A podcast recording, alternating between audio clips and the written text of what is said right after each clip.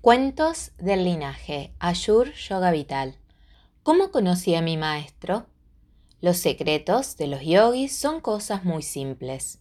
Tan simple es comenzar este camino yoico como lo hizo Jorge Vidondo, nuestro maestro, conocido por muchos como Ganesha Nata, que comenzó con una simple y profunda reflexión cuando era niño. ¿Qué te preguntabas tú cuando tenías siete años de edad? Bueno, nuestro maestro, Guru, a esa edad, todas las noches se hacía la misma pregunta, ¿quién soy? ¿De dónde vengo? ¿Y para qué estoy aquí? Con estas preguntas fue a sus padres que después de mucho insistir no tenían respuestas a sus interrogantes o no la que él buscaba. Tanto insistió que su madre decidió llevarlo a hablar con el cura de la iglesia Sagrado Corazón de Jesús, el padre Juan Pablo Filipuzzi. El cura, tratando de explicarles quiénes somos, denotó en él otras preguntas sin respuestas, como si Dios es justo y bueno, ¿por qué a las personas buenas les pasan cosas malas? Lo que hizo que no encontrara respuesta a sus preguntas. Preguntas tales como ¿por qué no era equitativo Dios? ¿Por qué algunas personas son ricas y otras pobres? ¿Por qué algunas personas se enferman y otras no? ¿Qué criterio tiene Dios para decidir esto? Frente a sus insistencias, su madre acudió al pediatra de Urushi, el doctor Alberto Lubekin, quien era vecino. Su consultorio estaba una casa de por medio de la familia de Gurushi. Era de religión judía y más allá de ser su paciente, establecieron una muy buena relación como vecinos. Tuvieron muchísimas charlas en momentos libres. Urushi recuerda que comenzó a visitarlo porque cada vez que pasaba por su consultorio a saludarlo, le regalaba una chupaleta y se quedaba conversando. Esto fue entre sus 7 a 11 años de edad. La secretaria del doctor siempre le intrigó de qué hablaban tanto estos dos. Con el tiempo, Guruji se pasaba las tardes tomando el té con su médico, reflexionando sobre la vida y el porqué de su existencia, y frente a muchas de sus preguntas, la medicina no tenía lo que buscaba. Pasó el tiempo y Guruji seguía con las mismas preguntas todas las noches. Pero un día, andando en su bicicleta Legano Mini, plegable, con haciendo banana y manubrio elevado, encontró pegado en un poste un afiche de tamaño pequeño que le llamó la atención. ¿Qué fue lo que llamó tanto la atención a un niño de nueve años de edad? En ese papel decía quiénes somos, de dónde venimos, a dónde vamos. Se trataba de un ciclo de conferencias brindadas por el teósofo Juan Carlos Palmieri, que venía de Rosario, en Santa Fe. Decidió sin pedir permiso a nadie ir a ese lugar en su bicicleta. El lugar para él era grande. Estaba lleno de personas mayores, con una biblioteca llena de libros orientales. Había sillas para que las personas se sentaran y una mesa en el fondo. Durante tres meses, cada sábado de 18 a 19 y 30 se dictaba una conferencia de las propuestas, además de poder retirar un libro para leer. Así fue como Guruji ese día le pidió un libro al bibliotecario de ese momento, el señor Mirko Orlandi. Al siguiente día asistió, se quedó en el fondo sentado escuchando atento a lo que decía el expositor, devolvió el libro que sacó la semana anterior y pidió dos más. La próxima reunión pasó lo mismo. Llegó en su bicicleta que dejaba tirada en el cordón de la vereda, se sentó al fondo de la pequeña sala, escuchó atento al disertante, al terminar la charla devolvió los dos libros y pidió tres más. A todo esto, el bibliotecario pensó que al niño le aburrían estos libros al no tener imágenes y por eso los devolvía muy rápido. Lo que no sabía es que Guruji leía ese mismo día esos libros. Se quedaba toda la noche despierto y al día siguiente volvía a leerlos, despertando un deseo inagotable por aquel conocimiento, adentrándose en la filosofía del mundo oriental, generando aún más interrogantes.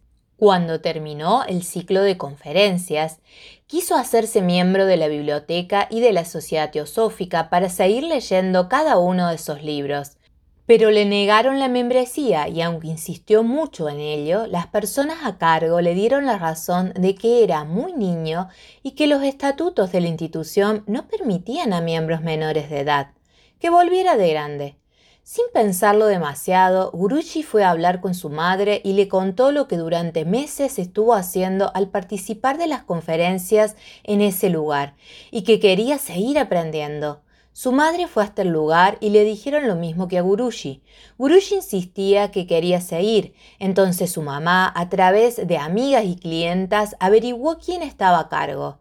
El nombre de la persona a cargo, quien fue el fundador de ese sector, llamado Rama, era el señor Salín Alfredo Hueve, conocido como Admananda Yoginata, quien no se encontraba en la ciudad, ya que viajaba mucho por distintos lugares del mundo. Le comentaron que en determinada fecha volvería para arreglar algunos asuntos en la ciudad de Río Cuarto. Entonces la mamá de Guruji decidió hablar con Admananda, le comentó las inquietudes de su hijo. Admananda pidió que le trajeran al niño para compartir una merienda.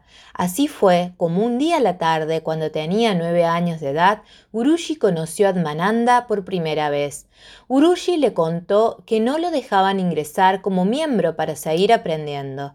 Entonces, Admananda, al fin de semana siguiente, se presentó en el lugar en el que se hacían las reuniones en compañía del niño y les hizo reflexionar sobre sus actitudes. Por más niños que sea, no significa que le puedan negar el conocimiento. Las palabras que usó Admananda fueron ¿Desde cuándo la edad biológica es un impedimento? Lo que se tiene que tener en cuenta es la maduración espiritual. De esta manera cambiaron la actitud y Guruji obtuvo un permiso especial para participar en la institución, como también el poder retirar libros para seguir aprendiendo. Las personas del lugar se reunían todos los domingos a reflexionar o compartir lo aprendido durante una hora. Le extendieron la invitación a Guruji, la cual aceptó gustoso. El primer encuentro lo encontró algo tedioso los primeros 30 minutos, ya que exponían las cartas que recibían de los distintos miembros que se encontraban en otras ciudades, y leían cada una de ellas. Casi todas eran de saludos, cómo se encontraban y comentarios afines.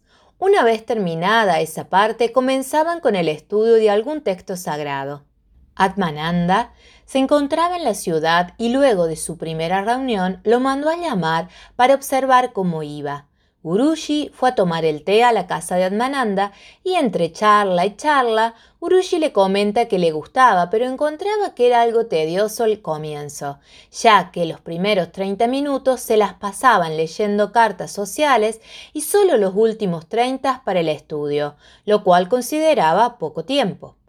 Admananda, observando la reflexión de Guruji, se dirigió a las personas que asistían al estudio los domingos, pidiéndole que tuvieran una hora para el mismo, lo que se modificó al próximo domingo. Esta vez, cuando Guruji asistió, volvieron a leer las cartas durante 30 minutos y dejaron una hora para el estudio de algún texto. Guruji omitía la primera media hora y llegaba justo para la hora del estudio. Luego de varios domingos, Admananda volvió a la ciudad y mandó a invitar a Guruji a tomar la merienda, el cual gustoso fue. Admananda le volvió a preguntar cómo iba en su estudio y en las reuniones, al cual Guruji comentó que en el estudio iba bien, pero no podía avanzar lo suficiente en las reuniones, ya que siempre llegaba alguien nuevo y volvían a empezar desde el comienzo.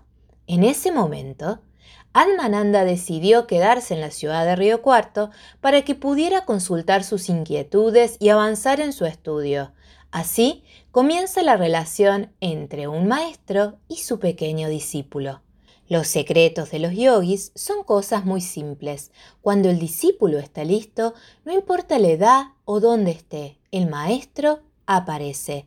Solo hay que darse cuenta.